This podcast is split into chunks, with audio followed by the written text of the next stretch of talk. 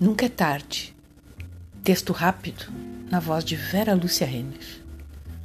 Percebi tarde demais que a injúria havia se instalado em cada canto da minha alma, se escondendo com maestria de mim mesma para que não ocorresse o vislumbre de alguma coisa que estava muito mal parada, talvez até ameaçando um todo recém-construído, para poder alcançar os desejos de antes e depois de finais e recomeços.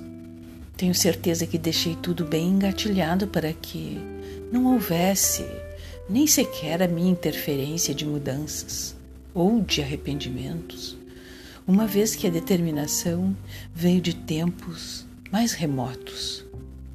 Estanquei o passo e me pus a observar com parcimônia e calma como as coisas tão internas mudaram de cor e de lugar, migrando para a consciência de não sei onde, me deixando vazia de sentimentos.